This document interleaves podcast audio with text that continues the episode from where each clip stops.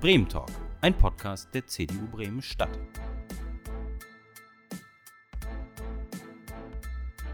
Hallo, herzlich willkommen zum äh, Bremen Talk heute wieder am dieswöchigen Donnerstag. Mein Name ist Theresa Gröninger. In der Regie sitzt heute Simon Zeimke und zu Gast haben wir heute den Bürgerschaftsabgeordneten Martin Michalik.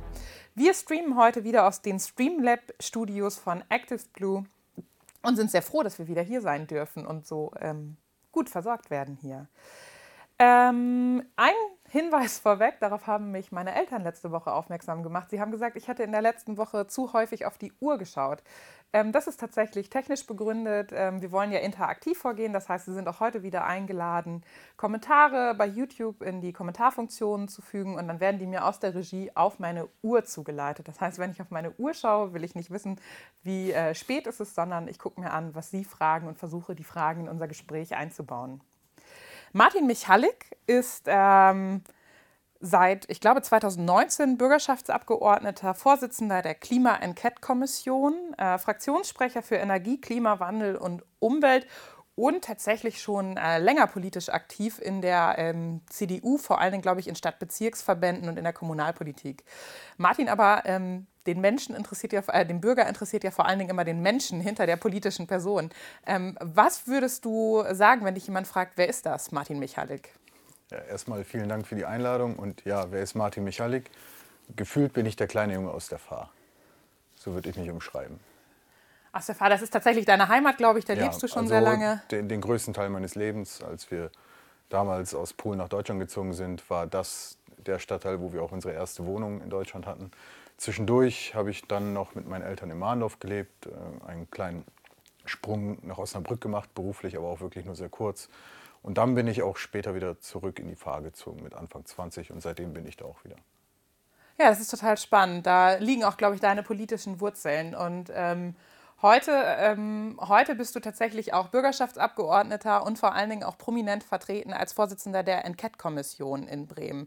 Ähm, die Enquete-Kommission, das ist so ein, also ich finde, das hört sich sehr wichtig an, das Wort. Vielleicht magst du uns mal ähm, berichten, was hinter den Kulissen steckt. hinter den Kulissen. Ja, dazu muss man wissen, ähm, die Enquete-Kommission ähm, ist dafür da, um eine Klimastrategie für Bremen zu entwickeln. Und diese soll dann bis, perspektivisch bis 2030 reichen, um einen bestimmten oder ein bestimmtes, äh, oder ich sage es mal so, um, um Bewegung auch in, in, das ganze, diese ganze Klimadebatte zu bekommen. Und ähm, die Enquete-Kommission ist tatsächlich die erste, die eingesetzt wurde in Bremen. Ähm, das Instrument gibt es seit, ich glaube, den 80er Jahren äh, schon in unserer Verfassung geregelt, aber davon wurde noch nie Gebrauch gemacht. Und äh, wir als CDU-Fraktion haben auch überlegt, wie wir gerade in dem Bereich, wo sich leider sehr wenig getan hat in Bremen, weil Bremen auch die Klimaziele weit verfehlen wird, also noch nicht mal die Hälfte von dem schafft, was es sich vorgenommen hat. Ähm, und wir haben überlegt, wie wir das irgendwie beschleunigen können, helfen können und, und auch als Oppositionspartei, wie wir da tätig werden können. Und so sind wir auch auf die Idee gekommen, diese Kommission einzusetzen. Ähm, du hast gesagt, wir werden die Klimaziele äh, weit verfehlen. Ähm, seit 2007 regieren äh, die Grünen, die ja vor allen Dingen bekannt sind für progressive Klimapolitik in Bremen ähm, und sind somit verantwortlich auch für, für Klimapolitik für unser Land. Ähm, was sind da deine Hauptkritikpunkte? Woran machst du fest, dass wir äh, die also Klimaziele ist, verfehlen? Ja, es ist so, erstens hat sich äh, damals die Koalition, das wird 2008, 2009 gewesen sein, selbst ein Klimaziel gesteckt. Und das äh, Ziel war, 40 Prozent Treibhausgasreduktion gegenüber 1990 bis 2020. Und von diesen 40 Prozent wurden im letzten Jahr etwa die Hälfte erreicht. Der genaue Wert liegt nicht vor, aber es wird etwa die Hälfte sein. Äh, zum Vergleich, der Bund hat das Ziel übertroffen, auch wenn man jetzt dem Bund nachsagt, naja, das ist Corona-bedingt.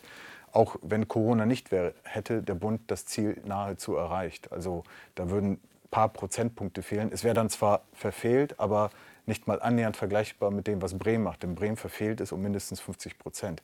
Und das liegt einfach daran, dass in vielen Sektoren einfach nichts passiert ist. Also zum Beispiel der Ausbau des ÖPNV. Es wurden in den letzten 12, 13 Jahren es wurde kein Meter Schiene gebaut. Ähm, die öffentlichen Gebäude, die wurden nicht saniert. Also da ist keine Dämmung dran, sonst was.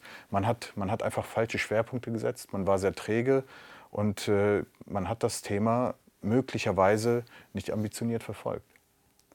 Und ähm, das, ist ja, das ist ja eigentlich schon mal erstmal ein krasses Zeugnis, was da ausgestellt wird. Aber Was versucht ihr jetzt mit der Klima-NCAT, ähm, die ja auch, glaube ich, ähm, die du echt vorantreibst, was versucht ihr besser zu machen? Oder ähm, ich glaube, ihr habt Experten eingeladen und hört einfach auch fundiert auf wissenschaftliche Meinung. Vielleicht magst du uns da mal einen Einblick geben. Genau, das ist der wesentliche Unterschied. Ähm, die NCAT-Kommission besteht nicht nur aus Politikern, also es ist nicht ein reines Gremium, das nur aus Politikern besteht, sondern sie besteht in dem Fall aus neun Politikern und neun Experten. Und die sitzen zusammen da auf Augenhöhe und besprechen die Themen. Zudem gibt es auch noch ständige Gäste, die, das sind Vertreter rund um oder beziehungsweise ein breites Spektrum der Gesellschaft. Also dazu gehören die Handelskammer, die Arbeitnehmerkammer, dazu gehört die, äh, der Gewerkschaftsverbund oder die Metropolregion und so weiter, NABU, BUND, sogar Fridays for Futures äh, sind bei den ständigen Gästen mit drin, um ein breites Spektrum der Gesellschaft eben abzubilden. Und wir sitzen da, haben wir haben ja einen Einsetzungsbeschluss, den wir abarbeiten, der bringt uns dazu, bestimmte Sektoren ähm, genauer zu betrachten. Und diese Sektoren betrachten wir uns bremenweit, also ich meine auch das Bundesland Bremen, selbstverständlich gehört Bremerhaven dazu. Diese Sektoren betrachten wir, bewerten wir und werden dann entsprechend unserer Expertise, die wir uns einholen, ein, eine Klimastrategie für Bremen entwickeln. Und diese ist auch langfristig angelegt. Das heißt, die geht nicht nur bis zur nächsten Wahl, sondern daran sind, also die, die Exekutive ist zwar nicht daran gebunden, aber es ist ein Leitfaden für die Politik der nächsten neun Jahre noch. Für äh, viele Personen, die ähm, außerhalb der Politik stehen, ist es, glaube ich, schwer verständlich, dass wir eine Klima-Enquete-Kommission brauchen, um überhaupt ähm, in den geregelten Dialog mit Wissenschaft und Wissenschaftlern ähm, zu treten. Vielleicht ähm, gab es da Erkenntnisse, wo du gedacht hattest, boah, das hat mich jetzt so weitergebracht oder hat meine Meinung noch mal verändert im ja, Rahmen der Enquete? Sehr viele Punkte. Und das sind, das sind eben viele Punkte, die man in einem rein in einem reinen Gremium, in dem nur Politiker sitzen, die jetzt noch nicht mal unbedingt Fachpolitiker sind oder auch, auch beruflich das Know-how nicht mitbringen. Es sind einfach viele Punkte, die, die man vielleicht so nicht, auf die man nicht gekommen wäre. Es sind, es sind auch Kleinigkeiten. Also es kommen Sachen zutage, die kennt man aus, aus der Bürgerschaft. Mhm. Abstandsflächen äh, von Solarpanelen auf Dächern, auf Reihenhäusern, wo da der Schuh drückt. Oder ähm, auch ganz interessant, viele stellen sich ja ähm, den Individualverkehr mit Wasserstoff vor und dann, dann wird man eines Besseren belehrt und dann wird gesagt, naja, Moment, grüner Wasserstoff, Individualverkehr, das haut nicht ganz hin. Der Energiebedarf wäre so enorm, den könnten wir gar nicht decken, um das, die Menge an Wasserstoff herzustellen. Und das sind, sind so kleine Sachen. Oder im ÖPNV ähm, haben einige erfahren, oha, es liegt ja gar nicht an den Fahrkartenpreisen, sondern es liegt überhaupt an der Attraktivität äh, des ÖPNV. Weil wenn der attraktiv ist, ist es schon fast egal, was die Fahrkarten kosten. Wenn, wenn es attraktiver ist, da einzusteigen, Internet zu haben, schneller von A nach B zu kommen, also in der Gesamtheit betrachtet. Und solche Sachen, die, die erfährt man schon. Da sind viele Aha-Momente dabei und nicht nur für mich, sondern wirklich für alle. Also jeder hat da so seinen Aha-Moment. Und das sind Sachen, die, die unsere Arbeit auch wirklich vorantreiben und uns auch voranbringen und auch am Ende Bremen voranbringen werden, was das Thema angeht. Okay. Gab es denn auch ähm, schon kleine Erfolge, die ihr erzielen könnt? Du hast gesagt, ihr macht ein äh, Maßnahmenpaket oder ihr macht eine Strategie fertig, aber vielleicht gab es ja auch schon kleine Zwischenerfolge. Also ich nenne es so, äh, es ist tatsächlich so, es, es bilden sich Synergien. Es sitzen Leute an einem Tisch, die vorher vielleicht nicht an einem Tisch gesessen haben. Ähm, ich habe so ein kleines Beispiel in einem Interview vor einigen Wochen genannt, äh, das mit den Solarpanelen auf den Dächern. Ähm, diese Abstandsflächen, die waren bekannt. Ähm, es ging, glaube ich, um 1,50 Meter pro Seite, also links, rechts. Das heißt, wenn man ein Reihenhaus hat, das 5,50 Meter breit ist, fehlen da erstmal drei Meter wegen den Abstandsflächen. Und äh, kurz nach der entsprechenden Enquete-Sitzung gab es tatsächlich von der Behörde einen Erlass, die, dieser Erlass hat es erlaubt, dass die Abstandsflächen verkürzt werden, und zwar um die Hälfte. Und dann sind wir in einem Bereich, wo es tatsächlich auch für die Leute wirtschaftlich attraktiv wird, sowas aufzustellen und, und diese PV-Anlagen auch vernünftig betreiben zu können und quasi eine gute Energieausbeute zu haben. Das klingt so nach äh, so kleinen Schritten, aber vielleicht ja. ist Politik auch ab und zu ähm, dafür da, kleine Dinge schnell besser zu machen. Es ist die Summe aus kleinen Schritten am Ende. Ja, die die große, gute Politik ausmacht. Ähm, was ich total ähm, spannend finde, ist, dass es aber auch ja Kritik gibt. Also auch an der Klima-Enquete-Kommission. Ähm, ich meine, du musstest, glaube ich, auch viel anhören. Du hattest ab und zu auch mal, ähm, gerade du als CDU-Vorsitzender, warum leitest du die Klima-Enquete-Kommission? Ähm, vielleicht kannst du da mal ein Bild aufmachen. Was sind so die größten Kritikpunkte, die dir begegnen? Also ganz häufig gibt es auch unberechtigte Kritik, wie ich sie sehe, weil die Leute nicht differenzieren zwischen Enquete-Kommission und äh, der Behörde. Und die Behörde, das ähm, in dem Fall unsere Umweltsenatorin, ähm, sie ist die Exekutive, sie führt aus, sie, sie gestaltet. Ähm, und die Enquete-Kommission ist ja nur dazu eingesetzt, um eine Strategie zu entwickeln. Das heißt, auch wenn die Enquete ein Jahr läuft, kann ja die Enquete nicht sagen, so, jetzt schalten wir den Kohleofen aus. Also dazu fehlen uns jegliche Kompetenzen. Wir sind, wir sind ein Gremium, das dafür eingesetzt wurde, den Einsetzungsbeschluss umzusetzen und nicht mehr. Und äh, diejenigen, die tatsächlich Sachen umsetzen, das ist die Exekutive. Und das verwechseln viele. Und von dieser, also, oder aus dieser Perspektive muss ich leider viel Krieg kassieren, äh, Kritik kassieren. Aber ähm, wenn ich die Leute dann aufkläre, verstehe ich es. Oder verstehen Sie es, was ich meine. Ähm, so ist es einigen Leuten tatsächlich schwer gefallen, irgendwie die CDU an der Stelle zu akzeptieren. Ähm, mit dem bin ich aber in den Dialog getreten und äh, die haben dann auch verstanden, dass ich das auf sehr sachliche Art und Weise auch mit meinen Kollegen aller Fraktionen irgendwie verkörpern möchte. Und wir nutzen das jetzt nicht als große Bühne und, und um den Leuten irgendwas zu, zu präsentieren, sondern wir arbeiten sehr sachlich und fachorientiert daran, eine vernünftige Lösung für Bremen zu finden. Und das ist auch etwas, das die Leute akzeptieren. Ja. Also scheitert es in vielen Fällen gar nicht an den Ideen, sondern es scheitert oft an der Umsetzung irgendwie der, der Behörde ja. vielleicht auch. Leider ja. Also äh, bestes Beispiel, es gibt viele Förderprogramme. Es gibt wirklich viele Förderprogramme, die einen, einen großen Beitrag dazu leisten können, insbesondere in, was die Modernisierung von Gebäuden angeht. Nur keiner kennt sie. Also ich habe der Senatorin auch schon mal gesagt, dass, dass sie ein, ein Marketingproblem hat. Das könnte man den Leuten viel näher, näher bringen und, äh, und denen erklären, dass sie auch, wenn sie das machen, quasi auch noch was davon haben in dem es gefördert wird. Also nicht nur, dass sie energetisch irgendwie sanieren, sondern sie bekommen auch noch eine Förderung. Das heißt, sie sparen gleichzeitig Geld und, und der Mensch ist ja auch häufig egoistisch. Er denkt ja, was habe ich davon? Aber wenn es ein Stück weit kompensiert ist, dann denken die Leute doch eher nach, das zu machen. Okay. Wenn ähm, nach den letzten Klima-Enquete-Sitzungen eine gute Fee zu dir kommen würde und sagen würde, ähm, boah, Martin, du hast einen Umsetzungswunsch frei. Du darfst dir eine Sache wünschen und die ohne Diskussion wird die morgen umgesetzt. Was würdest du dir wünschen? Also ich denke im Rahmen des Realistischen und auch im Rahmen dessen, ähm, ohne jetzt zum Beispiel Arbeitsplätze zu gefährden oder, oder Menschen in ihrer Lebensweise, dann würde ich sagen, das ist die energetische Sanierung von Gebäuden. Das ist tatsächlich ein schlafender Riese, insbesondere in öffentlichen Gebäuden. Die müssten es eigentlich vormachen, das passiert auch nicht. Aber auch im privaten Bereich. Also wenn es da vernünftige Anreizstrukturen geben würde, dann, dann wäre damit sehr, sehr viel gewonnen. Wenn die Häuser vernünftig gedämmt wären, wenn vernünftige Heizanlagen drin wären, wenn die Fernwärmeerschließung vor, vorangehen würde, damit wäre extrem viel gewonnen für Bremen. Okay. Ja, das ist, äh, glaube ich, ein ambitioniertes Vor Vorhaben, aber ich glaube, dass wir das auch gemeinsam schaffen können. Ähm, Martin, ähm, das Spannende ist ja eigentlich, ähm, du bist CDU-Politiker, du warst lange Kommunalpolitiker. Ähm, wie bist du eigentlich zum Klimaschutz gekommen? Das ist äh, ein langer Weg. Also ich habe äh, hab ja sehr früh angefangen, mich für die CDU auch zu interessieren. Und das war mitunter auch tatsächlich der Umweltschutz. Also wenn wir zurückblicken, Angela Merkel war ja mal Umweltministerin. Mhm. Ähm, und ich habe äh, die CDU umso mehr verfolgt, äh, als äh, die, sie auf Bundesebene nicht mehr in der Regierung war.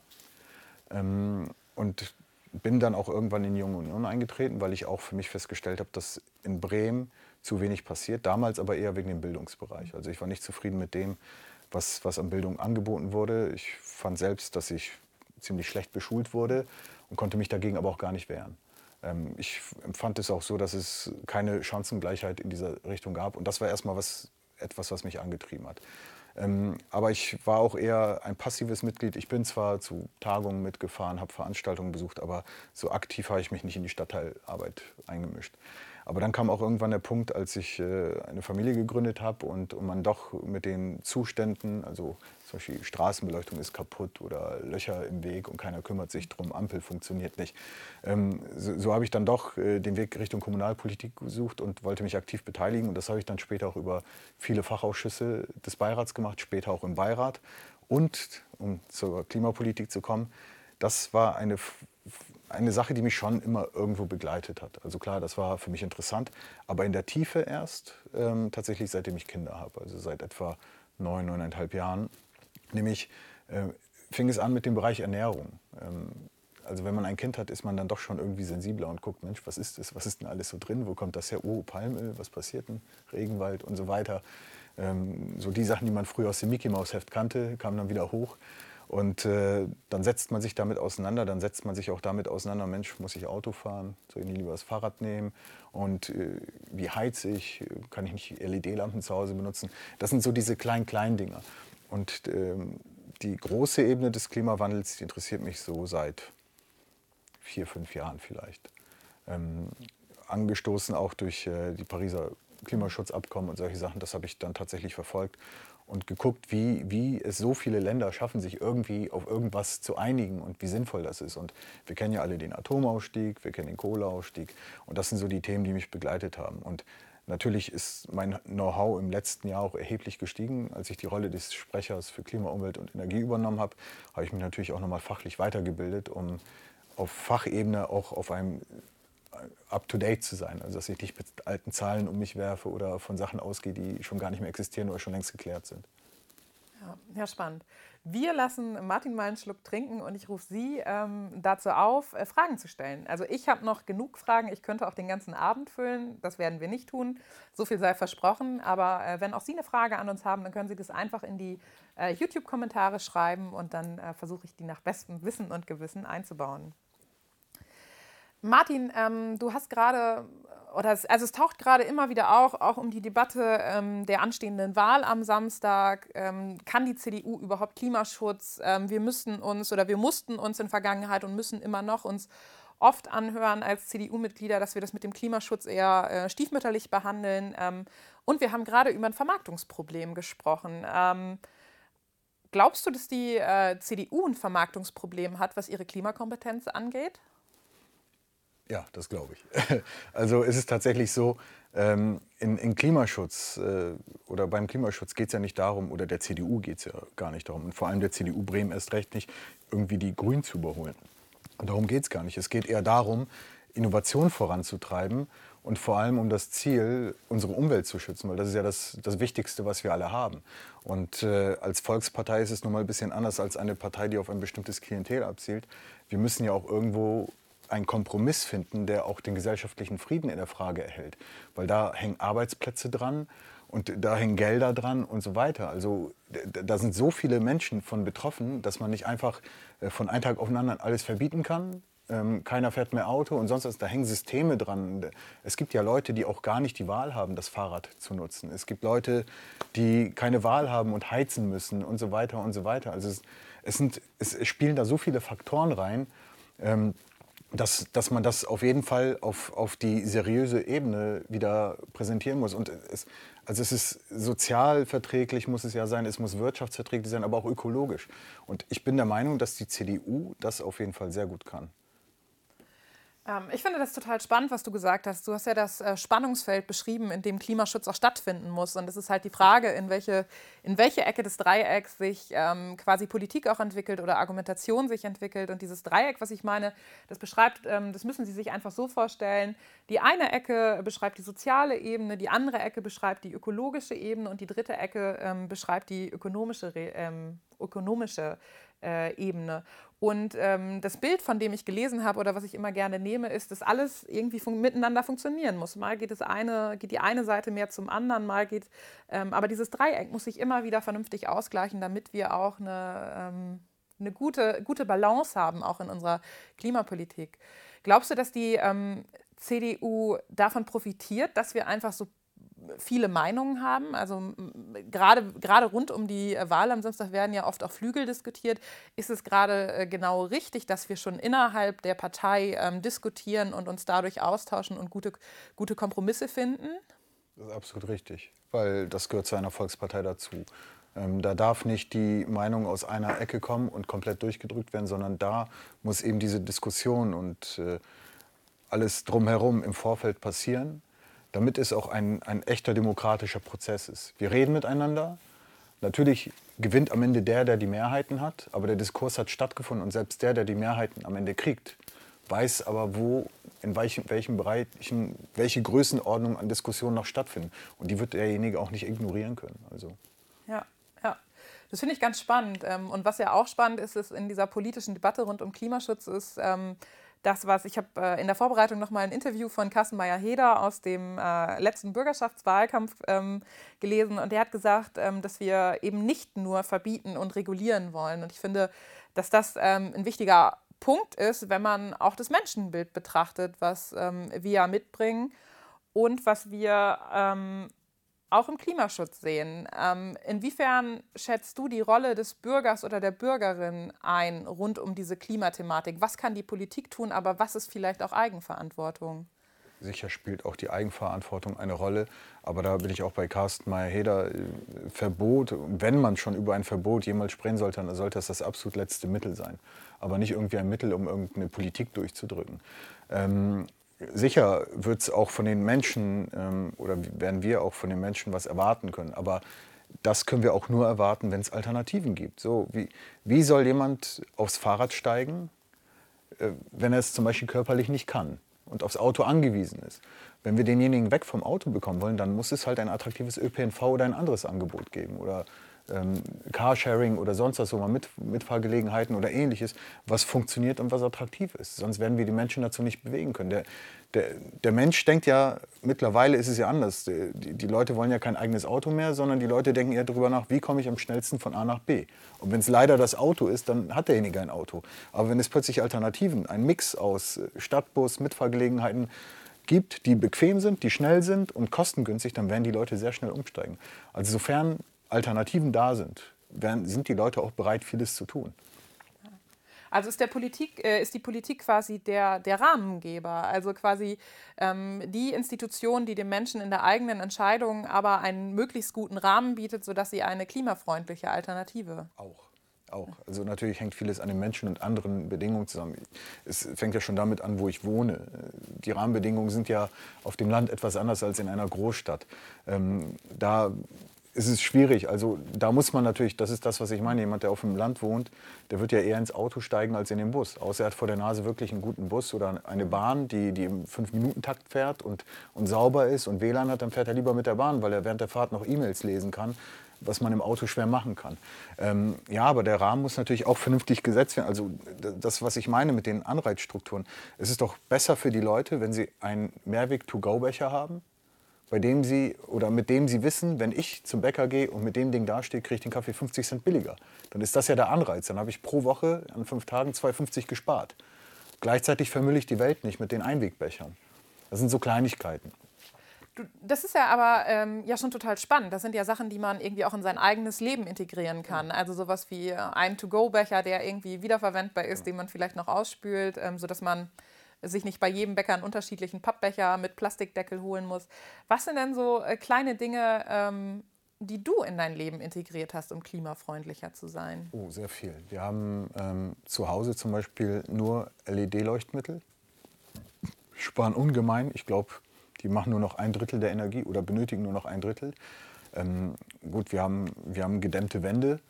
Äh, wir haben relativ neue Fenster, das sind so Kleinigkeiten aber auch im eigenen Konsumverhalten. Also ich hinterfrage schon Verpackungen. Ich nutze zum Beispiel für Obst und Gemüse schon seit Jahren keine Plastiktüten mehr, sondern diese Jutebeutel, diese kleinen Gemüsebeutel. Ähm, ich persönlich, aber das ist wirklich eine persönliche Entscheidung, achte schon darauf, dass ich weniger Fleisch esse und wenn ich welches kaufe, dann auch besseres. Also in der Regel dann Bio-Qualität oder von irgendeinem Hof, wo ich weiß, wo das herkommt. Ähm, das gleiche bei Milchprodukten. Also wenn man schon keine Biomilch kauft, könnte man die Weidemilch kaufen. Ähm, das gleiche gilt dann auch für Joghurt und ähnliche Sachen. Ähm, es ist das eigene Konsumverhalten. Also auch bei, gut, das ist auch eine Sache, die mit dem Alter kommt. Da kauft man vielleicht nicht mehr so viel Kleidung. Oder wenn man, wenn man dann schon ein Auto kauft, dann achtet man darauf, dass es weniger verbraucht, sparsamer ist, vielleicht die Bremsenergie noch zurückgewinnt. Aber ich bin zum Beispiel Radfahrer das mache ich aber auch, äh, auch so, weil es mir Spaß macht. Also das ist der schöne Nebeneffekt. Äh, ich spare Geld, habe keine Fahrkarten oder, oder keine Benzinkosten, aber tu was für die Umwelt, tu was für meine Gesundheit und, und auch um den Kopf frei. An vollen Tagen ist so, so eine kleine Fahrt, 20 Minuten, ganz gut, um den Kopf frei zu kriegen. Ich achte aber auch darauf, meinen Kindern ein bisschen nahezulegen, dass zum Beispiel bestimmte Produkte nicht sein müssen. Es gibt bekannte Produkte, ich nenne jetzt nicht die Hersteller, aber wo einfach Materialien drin sind oder Mikroplastiken oder ähnliches, ähm, auf, auf die man durchaus verzichten kann, ohne Lebensqualität irgendwie zu verlieren. Auch das Gleiche, aber das kennen wir auch von zu Hause. Wasser nicht so laufen lassen oder, oder ganz wichtig, das habe ich gemacht, äh, bei Großgeräten, Waschmaschine, Kühlschrank, auf die Energieeffizienz achten. Ähm, auch jemand, der sagt, Mensch, das Ding kostet dann aber 50 Euro mehr, wenn die beste Energieeffizienz da ist, dann sage ich, ja, schön, aber das hast du in fünf Jahren wieder raus. So viel Strom spart man damit. Also es, es kann, kann, auch gleichzeitig so ein egoistisches ja. Ding sein und dann kann man sagen, Mensch, und nach zehn Jahren hast du noch mehr raus, also als wenn du den billigeren genommen hättest. Das sind so Kleinigkeiten, Waschmaschinen, die nicht so viel Wasser verbrauchen und so weiter. Ich finde, man äh, darf aber, ähm, also es ist meine persönliche Meinung, dass man Kleinigkeiten nicht unterbewerten darf. Also ich habe dann immer im Ohr so diesen Spruch, äh, wenn viele kleine Leute viele kleine Schritte machen, dann können wir die Welt verändern. Ähm, und das ist tatsächlich ähm, für mich auch irgendwie Ansporn zu sagen, okay, ähm, ich kann die Welt nicht dadurch verändern, dass ich ähm, meinen Jutebeutel mitschleppe, aber ich kann halt einen kleinen Beitrag dazu leisten, dass wir ähm, in eine klimafreundlichere Zukunft gehen. Das ist das, was ich auch eingangs meinte. Also das sind die kleinen Schritte, die am Ende den Braten ziemlich fett machen. Ja, und das sind auch die kleinen Schritte, die wir vielleicht auch, ähm, ja. vielleicht auch mal ein bisschen kurzfristiger in Bremen umsetzen ja, das können. Das ist, ist der Fehler, dass viele an vielen Stellen zu groß denken. Und vor allem außerhalb der Kompetenzen Bremens. Und damit ist nicht geholfen. Also wir müssen wirklich klein gucken. Das machen wir auch bei der Enquete und das ist schön. Wir brechen nämlich alles komplett auf Bremen runter. Was haben wir? Wer produziert hier was? Was wird in der Schule vermittelt? Was kann man, zum Beispiel morgen haben wir die Enquete, da geht es um Konsum und Ernährung. Und das, ist, das sind so Fragen, die, die, die, kann man dann auch später mal für eine Mensa oder so beantworten. Und nicht einfach von oben herab sagen, so ab jetzt wird auf Fleisch verzichtet, obwohl man vielleicht gar nicht weiß, ob es die richtige Entscheidung ist oder nicht. Ähm, bestes Beispiel aus der Bürgerschaft, da ging es darum, es gab einen Antrag, der ging auch durch, der sagt, dass Mensen in Zukunft äh, Bioprodukte anbieten müssen. So, und äh, das Problem ist, dass es im Umland nicht so viele Bioprodukte gibt. Das heißt, wenn man sie von außen exportiert, fangen wir mal an mit Biokartoffeln aus Ägypten oder so, dann ist die CO2-Bilanz weltweit betrachtet auch im Eimer. Würden wir das von den örtlichen Höfen holen, die, wenn sie es hätten, wäre das was anderes. Aber wenn es um die halbe Welt geschifft werden muss, dann bringt es ja auch nichts. Das muss man auch in dem Kontext zusammendenken. Ja. Ja, das ist ganz spannend, ähm, äh, was du da erzählst. Ähm, und wir haben eine Zuschauerfrage, die ähm, gefragt hat, was, was könnte oder was würde die CDU besser machen? Also wenn die CDU tatsächlich ähm, Herr des Handelns wäre, was wir gerne gewesen wären, ähm, was würden wir besser machen? Also wir würden äh, viele Stellen, so wie wir es jetzt auch gerade besprochen haben, kleiner denken, in mehreren Etappen. Also zum Beispiel, bestes Beispiel, wir haben jetzt die Innenstadtentwicklung, ist zwar nicht direkt das Klimathema, aber man möchte ja die äh, Innenstadt autofrei haben, um auch ein bisschen die Aufenthaltsqualität und, ähm, und die Luftqualität zu verbessern. verbessern. Und dann werden quasi Verkehrsteilnehmer gegeneinander ausgespielt. Also das Fahrrad wird äh, privilegiert und das Auto nicht mehr.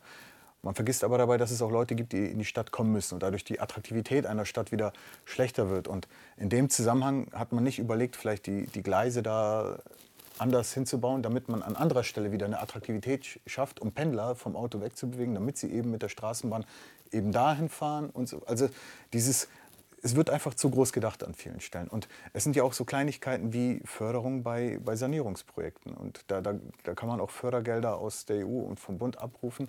Das müsste einfach nur bekannt gemacht werden oder man müsste auf Bundesebene im Bundesrat bestimmte Sachen einfach einfordern um die Leute auch da abzuholen. Und man darf die Leute nicht, nicht mit Verboten abschrecken. Also wenn man den Menschen immer wieder androht, so, dann wird das verboten, dann wird das verboten und dann wird das verboten, dann machen die Leute das auch nicht mit. Ja. Ich glaube, das, was du äh, gesagt hast, ist ja auch so ein bisschen, ein bisschen mehr Pragmatismus äh, vielleicht ne? in der Klimapolitik hier vor Ort, in der kommunalen Klimapolitik. Aber auch innovativer denken, digitaler denken. Es gibt so viele, ich, Corona hat es ja bewiesen, es gibt so viele Meetings, für die müsste man jetzt nicht nach München fliegen oder so. Es gibt ja manchmal so Tage, da fährt man für zwei Meetings in eine andere Stadt mit dem Auto oder, oder fliegt dahin. Und, und es stellt sich heraus, gut, das war in zwei Stunden durch, das hätte man aber auch vom Schreibtisch aus machen können. So, wie viel CO2 das einspart. Das wird übrigens auch in der Zukunft wahrscheinlich sehr viel CO2 einsparen, weil viele Unternehmen sich das Geld dann auch mhm. sparen werden, wenn sie gemerkt haben, okay, es geht auch bei einigen Meetings so. Ja. Äh, liebe Zuschauer, ich weiß, dass es zwei Fragen gibt zur Energieversorgung der Zukunft, aber das war eine Steilvorlage. Ähm, wir können mal darüber sprechen, ähm, inwiefern die Digitalisierung sehr, sehr positiv ist für, für die Klimabilanz, ähm, aber auch welche Gefahren sie bietet. Vielleicht fangen wir mal mit, mit Vorteilen an. Du hast es gerade genannt. Ich mal glaube, wir erleben, dass alle gerade, ähm, die sie in Firmen arbeiten, gerade weniger Geschäftsreisen haben, weniger Kilometer machen. Vielleicht arbeiten sie aus dem Homeoffice und deswegen entfällt der Pendelverkehr. Ähm, das ist auf jeden Fall ein Vorteil, ähm, den ich sehe. Aber vielleicht weißt du noch einen weiteren Vorteil. Das sind eigentlich schon die, die größten Vorteile, die du genannt hast. Ähm, es ist tatsächlich so, wir haben, wir haben gemerkt, dass wir durch die Digitalisierung, die scheinbar sehr gut funktioniert, also ich habe es bis jetzt noch nicht erlebt, dass, dass ich in Meetings irgendwie abgestürzt bin und nicht mehr wieder reinkam oder so, dann, ich glaube, es passiert öfters, dass jemand vergisst, sein Mikrofon anzumachen oder so, als dass das passiert. Also die Leitungen sind schon sehr stabil. Ähm, es, ist, es ist einfach auch, es spart auch viel Zeit. Also es spart nicht nur Ressourcen, sondern auch Zeit. Also wenn, wenn ich jetzt weiß, ich muss nicht eine Stunde unterwegs sein und im Stau stehen und, und quasi die Stadt zusmocken, äh, sondern kann es wirklich von zu Hause klären, dann, dann ist das ein erheblicher Vorteil. Also ähm, es, es gibt auch es gibt ja zum Beispiel, ich habe schon wieder fast vergessen, wie das heißt, das digitale Kraftwerk. Ja, genau.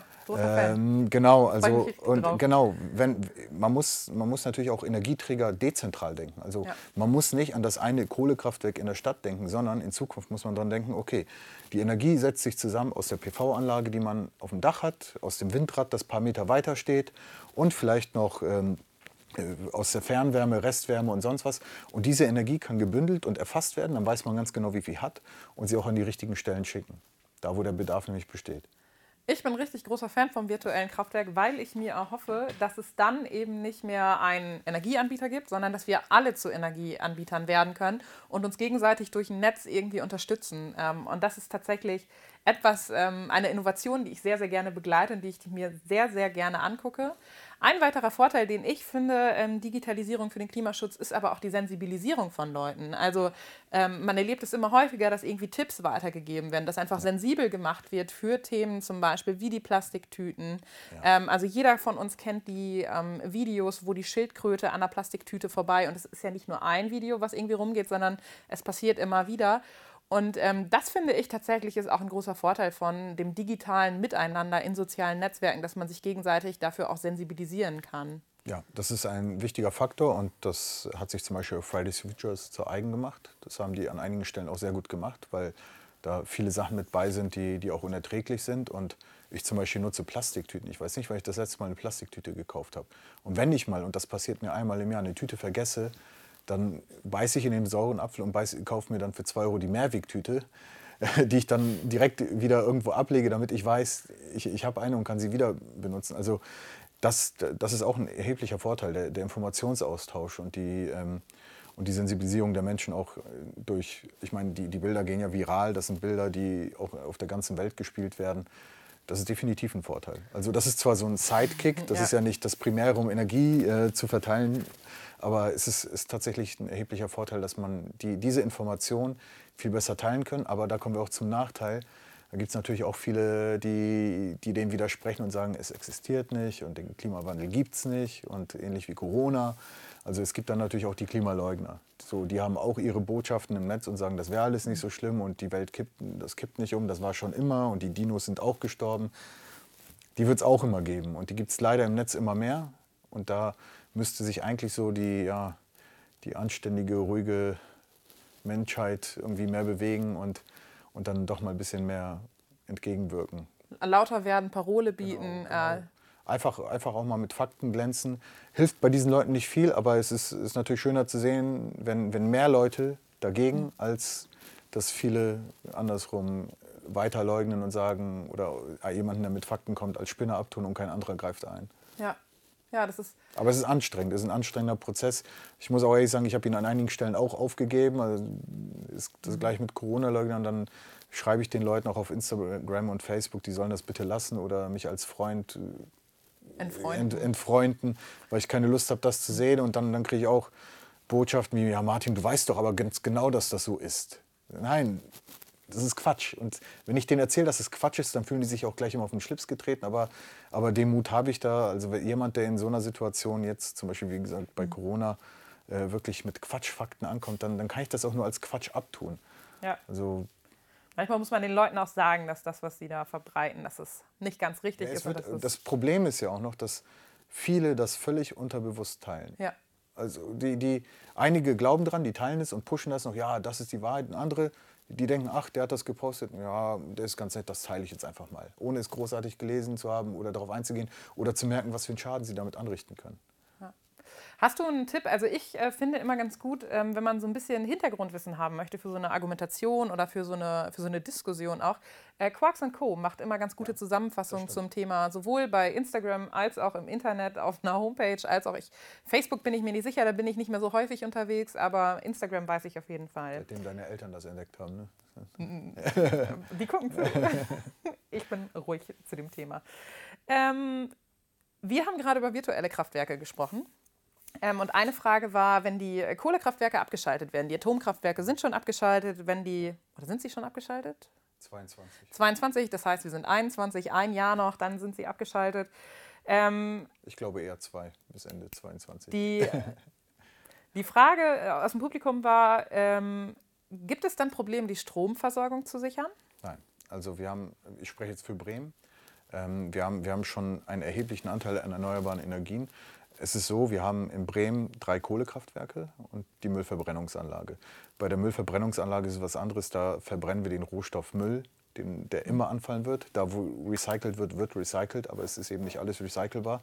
Aber es ist ja nicht so, dass wir den Müll verbrennen und der in den Himmel geblasen wird, sondern da sind auch äh, Filtersysteme hinter und wir gewinnen natürlich die Fernwärme dadurch. Und dadurch haben wir, wir haben einen erheblichen Überschuss an dieser Fernwärme. Deswegen wird auch eine weitere Fernwärmeleitung gebaut, um, um diese Energie zu nutzen. Weiter haben wir noch ein Kraftwerk in Bremen-Hastedt, das auch in den nächsten Jahren vom Netz gehen wird, aber durch, eine, durch ein Blockheizkraftwerk ähm, ersetzt wird. Ist zwar nicht ganz klimaneutral, aber ist schon mal die richtige Richtung. Ähm, wie wir erfahren haben, wird auch das große Kraftwerk der SWB in, im Bremer Westen vom Netz gehen. Und wir haben noch ähm, ein Kraftwerk in Farge. Aber wir sind durchaus in der Lage, ähm, durch die, die Alternativen, die geschafft werden, also Blockheizkraftwerk, weitere, ein, ein Kraftwerk ist ja auch noch dann in Betrieb in Farge. Wir haben natürlich Solaranlagen, wir haben Windkraftanlagen. Also Bremen wird auch in der Lage sein, ohne die Kraftwerke den, den Energiebedarf zu decken. Okay, ja, spannend. Ähm, eine Frage aus dem Publikum kam zum Thema Erdgas, ob das eine langfristige Lösung sei. Da bin ich, da muss ich sagen, ich habe mich mit dem Thema Erdgas noch nicht so vertieft auseinandergesetzt, ähm, weil das immer überschattet wurde von dem Wasserstoffthema. Ja. Ähm, da sieht man ja jetzt aktuell so ein bisschen die, den, den Powerstoff, grüner Wasserstoff und so weiter. Viele vergessen aber, dass zum Beispiel grüner Wasserstoff einfach extrem aufwendig zu produzieren ist und viel Energiebedarf und wir noch nicht so viele Anwendungsfelder dafür haben. Das ist nämlich das große Problem. Also es wäre schön, wenn wir viel grünen Wasserstoff haben, aber dann kommt die Frage, was machen wir damit? So natürlich, perspektivisch wäre es schön, wenn, wenn man das irgendwie im Stahlwerk unterbringen könnte, wenn, wenn man das auf Schiffen unterbringen könnte oder Flugzeugen. Aber das sind Perspektiven weit hinaus. Erdgas sehe ich wie bei vielen anderen. Es ist ja immer noch ein fossiles Mittel, ähm, das vielleicht äh, ja, von der Gewinnung her und von. Also es ist schwierig, ich sehe das eher als Brückenlösung. Äh, Auf lange Sicht müssen wir von den Fossilen komplett weg. Ähm, deswegen ist Erdgas genauso wie viele andere Sachen einfach eine Zwischenlösung. Ja, ja das finde ich auch. Ich finde, ähm, das ist auch meine Meinung, dass, die, dass wir eigentlich technisch in der Lage sind, mittlerweile die erneuerbaren Energien ähm, vorauszusetzen, beziehungsweise es ist einfach auch gut möglich.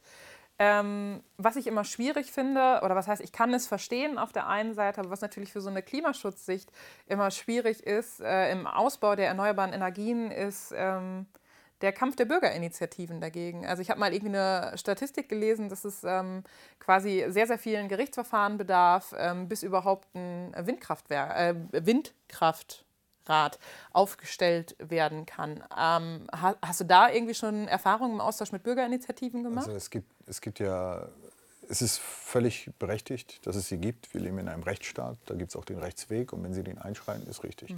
Ähm, sie machen nichts Verkehrtes. Ähm, das hatten wir ja zum Beispiel auch beim, beim Thema Galopprennbahn, gab es ja auch eine Bürgerinitiative, ähm, auch in Osterholz äh, zum Thema Windkraftanlagen. Es, es wird immer Bürgerinitiativen geben und man muss mit den Leuten in den Dialog gehen, aber man muss es auch vernünftig lösen können. Also man muss auch Angebote für die Menschen schaffen oder diesen Menschen den Mehrwert für die Gesellschaft erklären, weil es ist, es ist dann, für viele ist das immer ärgerlich. Mensch, wir wollen da eine, Windkraft, äh, eine Windkraftanlage bauen, die so und so viele Haushalte versorgt.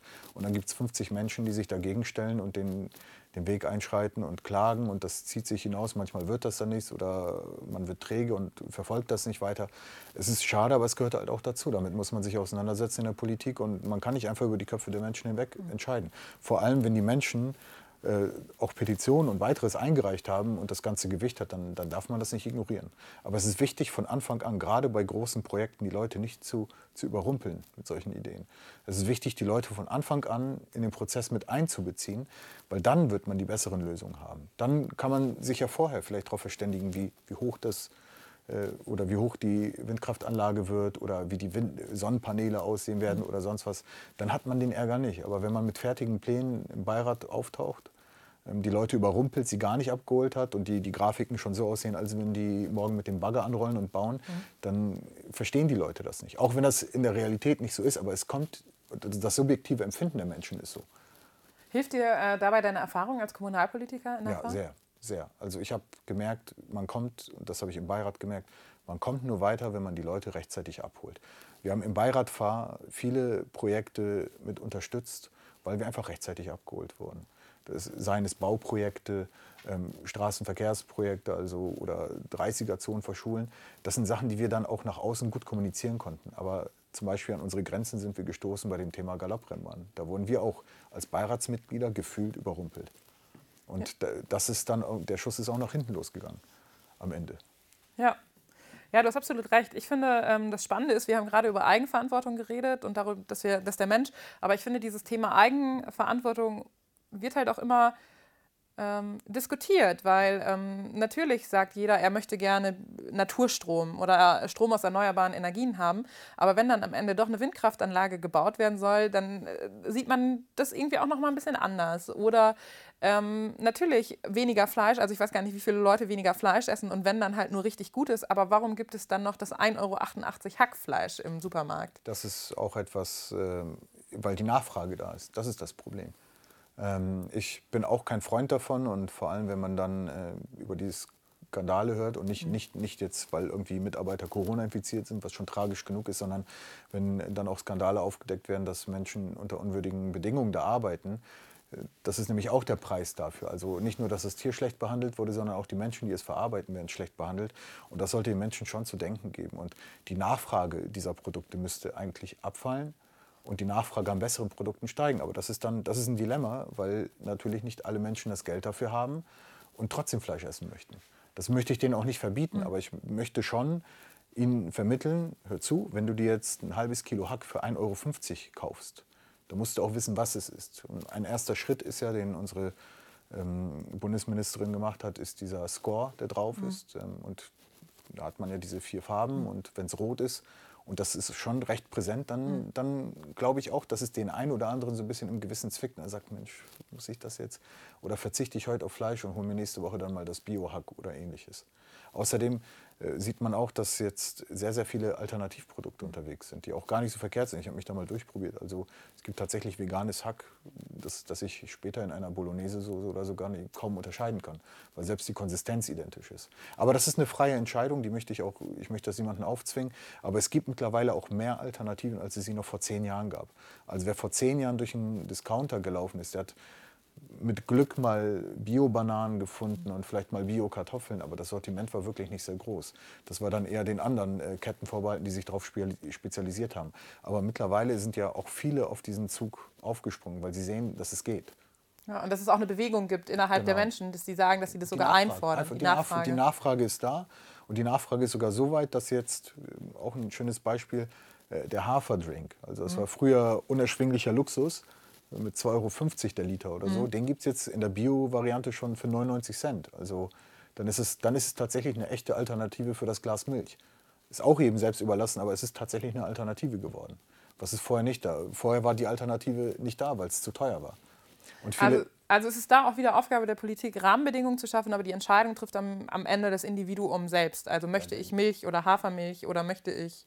Das ja. Aber die, ich, was heißt die Rahmenbedingungen? Das hat ja der Markt gemacht. Ja. Das war ja nicht die Politik. Also die, der, der Markt hat äh, ja. die Lücke für sich erkannt und die Politik hat zum Beispiel nachgeholfen mit diesem Nutri-Score. Genau. Ähm, das ist äh, ein, eine, eine Hilfe der Politik, aber auch die Entscheidung beim, beim Endverbraucher gelassen. Aber am meisten können wir damit bewegen, wenn wir die heranwachsende Generation, die sowieso schon anders mhm. ist als wir. Also ich glaube, die meisten Veganer sind unter 30. So, ich, ich wurde so nicht erzogen, aber die haben vieles, vieles mitgenommen, weil sie, sie, sie sich in einer anderen Blase, dieser Informationsblase befinden, mhm. die, die ich vorher nicht hatte. Ich bin zwar auch so ein bisschen Internet-Native, aber das war noch anders. Da hat man noch äh, statt Google Yahoo benutzt. Äh, der Communicator war ICQ und äh, was man damit gemacht hat, war eigentlich E-Mails schreiben und Videochat und das war es. Aber wirkliche Informationsdienste gab es nicht. Und ähm, wenn, wenn wir es aber schaffen, die Kinder in der Schule zum Beispiel zu sensibilisieren, dann haben wir auf lange Sicht am meisten davon. Ja. Was bedeutet mein Handeln für die Umwelt? Was bedeutet es, wenn ich Auto fahre? Was bedeutet es, wenn ich das mache? Und ihnen aber nicht zu sagen, Autofahren ist schlecht oder Fleischessen ist schlecht, sondern einfach nur zu hinterfragen, wann es sein muss und wann es nicht unbedingt sein muss. Ja. Ja, das ist super spannend. Äh, wir befinden uns allerdings schon auf der Zielgerade. Ich muss mich auch in meinen Fragen etwas äh, zurückhalten. Aber ähm, vielleicht, lieber Zuschauer, vielleicht ist es noch okay. Ein, zwei Fragen mache ich noch. Ähm, ich habe das ab und zu, aber da kriege ich auch eine innere Unruhe, wenn ich ähm, irgendwie Auto fahre und ich stehe im Stau und vor mir steht ein Auto und auf der, hinten auf der Heckscheibe, da gibt es ja manchmal die Leute, die da so Sticker drauf haben, da steht dieser ähm, Fuck you Greta-Sticker. Der kriege ich persönlich irgendwie, ähm, da habe ich persönlich irgendwie so ein bisschen Unruhe. Ähm, hast du da eine Meinung zu? Was würdest du diesen Leuten sagen, ähm, wenn du ihn dann draußen im das Stau ist, treffen das würdest? Ist ja, das ist tatsächlich völlig daneben. Ich meine, man kann über, äh, man kann Greta Thunberg kritisieren, man kann es gut finden oder schlecht finden, aber dieses äh, Fuck you Greta, das ist ja ein Vergleich, der gezogen wird mit mit tausend anderen Sachen, bei, mhm. denen, bei denen man diese Fuck you-Aufkleber hat. Und das wird der Sache nicht gerecht, weil damit bringt man sie auf die gleiche Ebene wie, wie Sachen, wo man tatsächlich Fuck zu mhm. sagen würde. Und das, das ist nicht gerechtfertigt. Es, es, macht, es ist in Ordnung, sie zu kritisieren. Es gibt auch Sachen, die finde ich auch nicht gut, wie sie sie präsentiert und, mhm. und die Art und Weise und, und diese Radikalität auch. Aber, aber es, ist ja, es ist ja schon ein Ziel, das sie vor Augen hat, das, das ja nicht wegzusprechen. Also ja. es, es, gibt nun mal den menschengemachten Klimawandel, über den muss man sprechen und am Ende ist es halt nur noch der Dialog. Und wie man in den Dialog tritt, sie tritt, tritt ein bisschen radikaler auf, andere ein bisschen sachlicher, so wie ich. Und, äh, und andere, die, die leugnen es einfach. Und das, das, sind, also das ist, geht ja schon wieder in Richtung Corona-Leugnen, könnte man ja genau den gleichen Aufkleber mit. Äh ja, ja. Dazu haben wir eine äh, Frage ähm, auch aus dem Publikum. Äh, vielleicht kriegen wir die kurz beantwortet. Ähm, wenn du auf einen äh, Klimaskeptiker treffen würdest, also nicht nur jemanden im Stau vor dir, sondern vielleicht auch einen parteiinternen Klimaskeptiker, hast du irgendwie eine Universalantwort oder gibt es einen Tipp, was du ihm, äh, welche Lektüre oder Website oder Video du ihm empfiehlst? Oh, da gibt es so viel, da weiß ich gar nicht, wo ich anfangen soll. Also eine ganz bestimmte Lektüre. Ich habe ich hab tatsächlich als eigene Lektüre immer die Gutachten, die von der Bürgerschaft irgendwie oder von den Deputationen auf den ja. Weg gebracht wurden.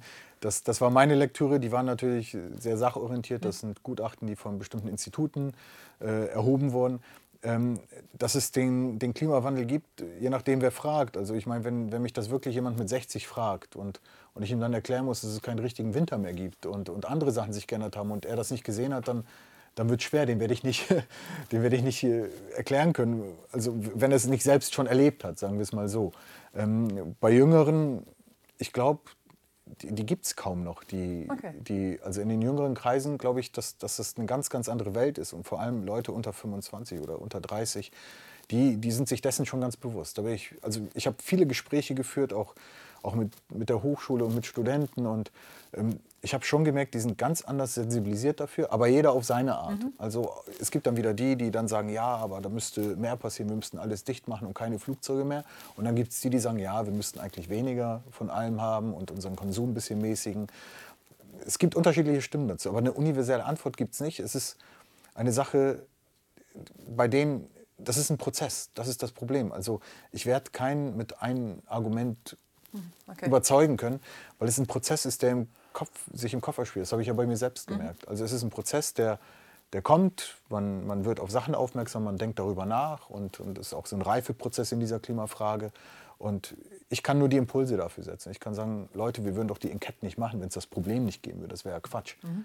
Wieso sollten sich so viele Experten bundesweit mit uns an einen Tisch sitzen, setzen wollen, wenn sie selbst nicht daran glauben, dass es das gibt? Mhm. Wieso gibt es das Pariser Klimaschutzabkommen? Wieso gibt es das Kyoto? Abkommen und so weiter. Also das, das, ich meine, die, die ganze Welt hat sich darauf ausgerichtet, jetzt mal CO2 einzusparen. Ja. Und, und dann soll ich, dann will er mir erklären, dass es keinen Klimawandel gibt. Also schon ein bisschen schwierig. Ich habe einen ähm, 90-minütigen Tipp, glaube ich ungefähr. Und zwar ist es ein Film vom Naturforscher David Attenborough. Äh, mittlerweile 94 Jahre alt, ähm, schon jahrzehntelang unterwegs draußen in der Natur. Ähm, das ist ein Film, den man sich an einem langen Corona, also einem äh, gesellschaftsfreien Abend in Corona-Zeiten ähm, auf jeden Fall mal ähm, angucken kann. Den finde ich sehr gut. Oder wenn man Richtung Mainstream geht, kann man sich auch noch unsere Erde angucken. Der Stimmt, ist zwar ein paar Jahre oder von Al Gore. Stimmt, der ist auch gut. Da ja. gibt es auch einige ähm, Mainstream, ein bisschen leichter verpackt, aber natürlich sehr dramatisch dargestellt. Aber das Bild mit den Eisbären, das geht einem nicht mehr aus dem Kopf. Okay. Ja. Martin, letzte zwei Fragen. Was würdest du morgen als erstes tun, wenn du heute zum Bürgermeister ernannt werden würdest? Ich würde mich erstmal freuen, weil ich das für sehr unwahrscheinlich halte. ähm, aber ähm, ich würde tatsächlich den Dialog zu den Bürgern suchen und mich, mich sehr, sehr bemühen, sehr bürgernah und transparent zu sein. Und zwar transparent nicht im Sinne, dass alle mein Leben durchleuchten können, sondern transparent in meinen Entscheidungsprozessen. Also die Leute sollen wissen, warum welche Entscheidungen wie getroffen werden. Das wäre mir sehr, sehr wichtig, damit es nicht diese Hintertürgespräche gibt. Sicher wird es die geben, aber am Ende muss man den Leuten als gewählter Volksvertreter erklären können, zum Beispiel bei Corona-Maßnahmen. Mhm. Warum machen wir das? Ich habe das Gefühl, dass viele Menschen gar nicht wissen, warum bestimmte Dinge passieren. Und das ganze Wirrwarr, warum in Bremen plötzlich alle zur Schule sollen und in Niedersachsen nicht, das, das muss man den Leuten erklären können. Und das passiert nicht. Und da nützt es auch nicht, irgendwelche Floskeln rauszuhauen und sagen, ja, in Politsprache, das, nach reichlich Überlegung kamen wir dazu, sondern was war denn die Überlegung konkret? Ja. Also auch da wieder Vermarktungskommunikationsproblem. Transparent. Transparenz. Transparenz. Aber das, das kennen wir auch aus dem Internet. Ich meine, wer im Internet was verkaufen will und nicht transparent ist mit Bewertung, Preis oder sonst was, der wird auch nichts los. Ja, hast du recht. Das ist tatsächlich, das ist ein guter Vergleich. ähm, letzte Frage ist, ähm, was würdest du morgen als erstes tun, wenn du heute durch eine gute Fee zum Bundeskanzler ernannt werden würdest? Das Gleiche? Was anderes? Eigentlich würde ich auch damit anfangen. Aber das ist ja noch unwahrscheinlicher. Deswegen habe ich mir noch gar keine Gedanken dazu gemacht. Ach, okay. Das war, war, eine gute Frage. Aber als, als Bundeskanzler wird, oder der, die, der nächste Bundeskanzler, wer auch immer kommen wird, egal auch aus welcher Partei, der wird schon ein, eine schwierige Aufgabe haben, weil wir dann auch in Richtung Ende Corona-Pandemie hoffentlich kommen. Und dann muss man auch überdenken, wie kann es sein, dass, dass es so viele Menschen gibt, die, die Corona nicht wahrhaben wollen. Mhm die das Vertrauen nicht haben, sich impfen lassen zu wollen. Mhm. Ähm, das sind Fragen, mit denen ich mich auseinandersetzen würde und auch da in den Dialog treten, um, um die Menschen abzuholen und davon zu überzeugen, dass wir eigentlich sehr, sehr gute Arbeit machen, mhm. auch in dieser ganzen Corona-Pandemie und denen zeigen, dass sie uns vertrauen können. Okay. Ähm, zum Abschluss äh, bleibt mir nur zu sagen, ähm, danke Martin, schön, dass du da warst. Ähm, es war mir eine große Freude und ich würde mich freuen, wenn wir einfach wieder miteinander sprechen, wenn ihr eure Klimastrategien am Ende der Enquete-Kommission verabschiedet Sehr habt. Sehr das wäre mir eine große Freude. Dann bleibt mir zu sagen, YouTuber können das besser, aber bitte drückt da, da oder da irgendwo auf den Abonnieren-Knopf. Das wäre super, dann bleibt ihr auch auf dem Laufenden, ähm, was die CDU Bremen Stadt bei YouTube treibt.